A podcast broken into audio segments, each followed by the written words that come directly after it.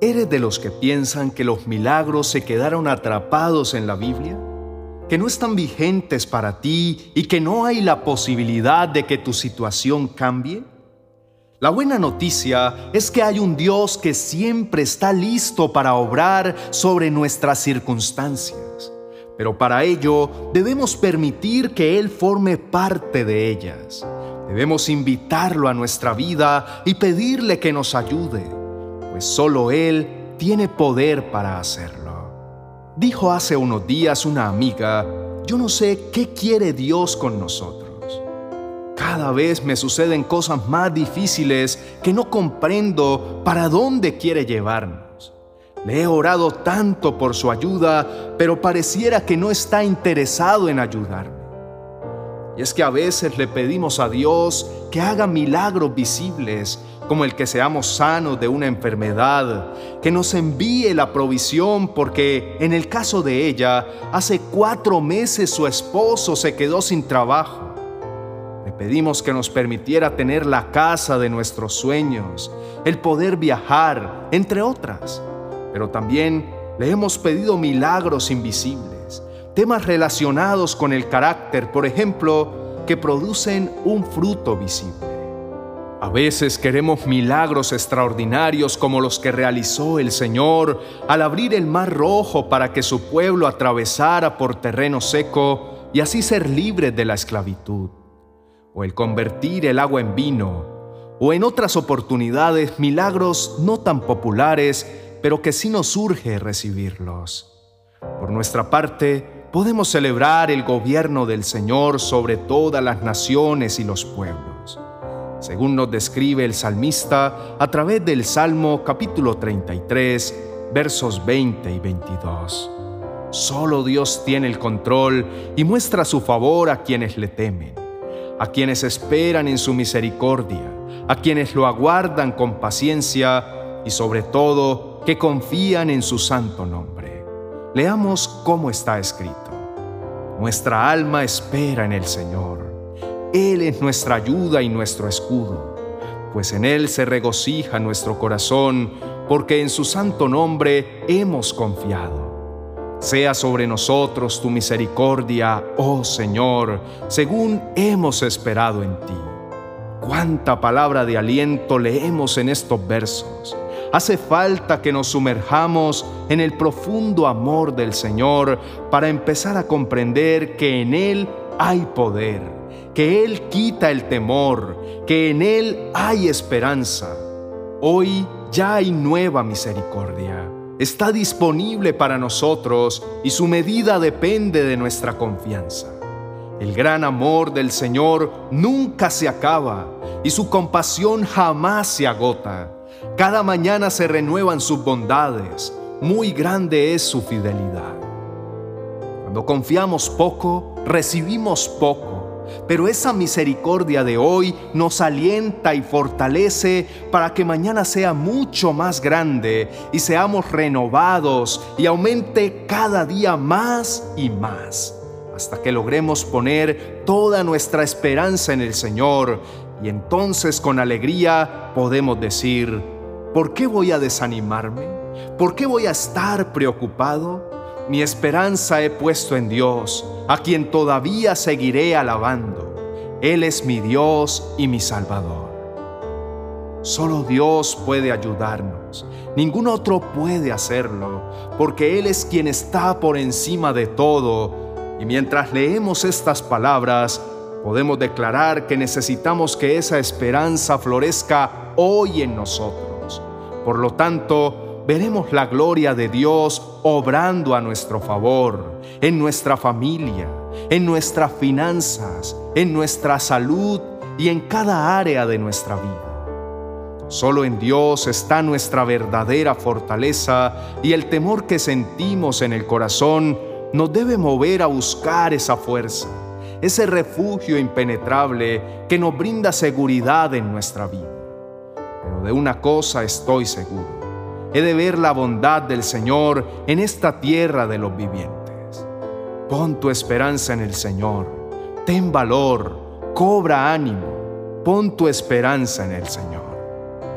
Y es que debemos tener una fe más alta que nuestras emociones, porque aunque tenemos un Dios que es poderoso y que hace infinidad de milagros diariamente en nuestra vida y que siempre llega justo a tiempo, que nos alienta a esperar en Él, que nos enseña a perseverar, no siempre trae la respuesta que esperamos.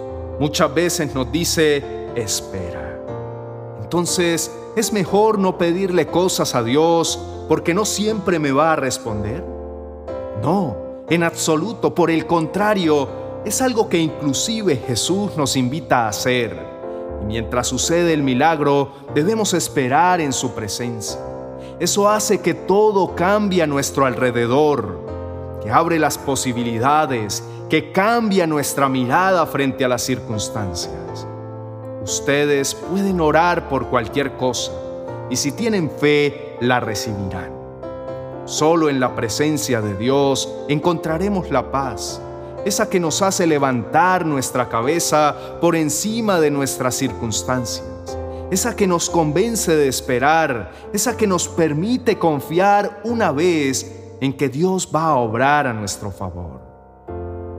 Unidos, pidamos a Dios que nos permita habitar en su presencia mientras Él nos lleva a la victoria. Una sola cosa le pido al Señor y es lo único que persigo. Habitar en la casa del Señor todos los días de mi vida para contemplar la hermosura del Señor y recrearme en su templo. Porque en el día de la aflicción Él me resguardará en su morada al amparo de su tabernáculo me protegerá y me pondrá en alto sobre una roca. Me hará prevalecer frente a los enemigos que me rodean.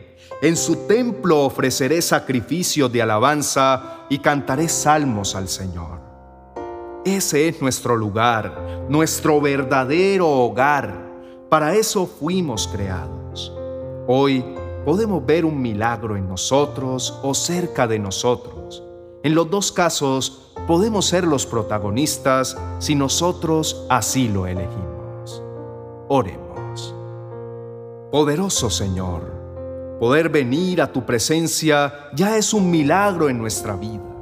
Poder inclinarnos delante de ti es una bendición y recibir de ti esa paz que sobrepasa todo entendimiento y que solo tú sabes dar a nuestra vida es solo por misericordia divina. Gracias por el milagro de la vida. Hoy pudimos despertar y apreciar el maravilloso día que nos has regalado. Padre bueno, sabemos que tú disciplinas a quienes amas y ese trato lo estás usando para capacitarnos. Es un curso de acción que nos conduce a un objetivo mayor que la simple satisfacción inmediata. En realidad, la disciplina de Dios puede ser desagradable e incluso dolorosa. Por esta razón, hay oportunidades en las que sentimos que no nos amas porque nos está llevando por un camino difícil o confuso. Porque el Señor corrige a quien Él ama y castiga a aquel a quien recibe como hijo. Ustedes están sufriendo para su corrección. Dios los trata como a hijos. ¿Acaso hay algún hijo a quien su padre no corrija? Pero si Dios no los corrige a ustedes, como corrige a todos sus hijos, entonces ustedes no son hijos legítimos. Señor, nos aferramos en confiada dependencia con la certeza de que estás obrando y que milagros veremos en nuestra vida, porque nos amas, porque has sido fiel que nos hace falta es reconocer el gran amor con el que siempre nos has conducido.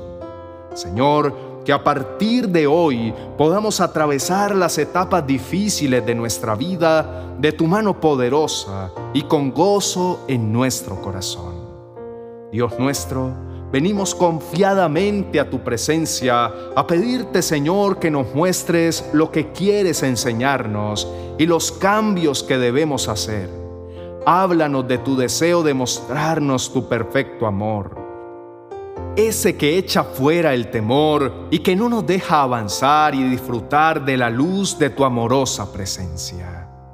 Satanás, quien es el Dios de este mundo, ha cegado la mente de los que no creen. son incapaces de ver la gloriosa luz de la buena noticia. No entienden este mensaje acerca de la gloria de Cristo, quien es la imagen exacta de Dios. Solo Dios puede hacer que de las tinieblas resplandezca la luz. Él es el único que puede hacer que un corazón malo se vuelva puro. Cámbianos, Señor. Anhelamos poder llegar a tener el carácter de Cristo. Y ahora, Señor, te presentamos nuestro corazón arrepentido. Buscamos tu refugio, tu fortaleza, porque tú eres, Señor, el Dios en quien confiamos. Te rogamos esos milagros en nuestra vida. Nos surge tu intervención. Estamos atribulados, ya no sabemos qué viene para nosotros. Buscamos tu rostro, Señor, porque sabemos que solo en tu presencia haya reposo nuestra alma. Padre, ven pronto a ayudarnos. Te lo pedimos en el nombre de tu amado Hijo, nuestro Señor Jesucristo. Amén y amén.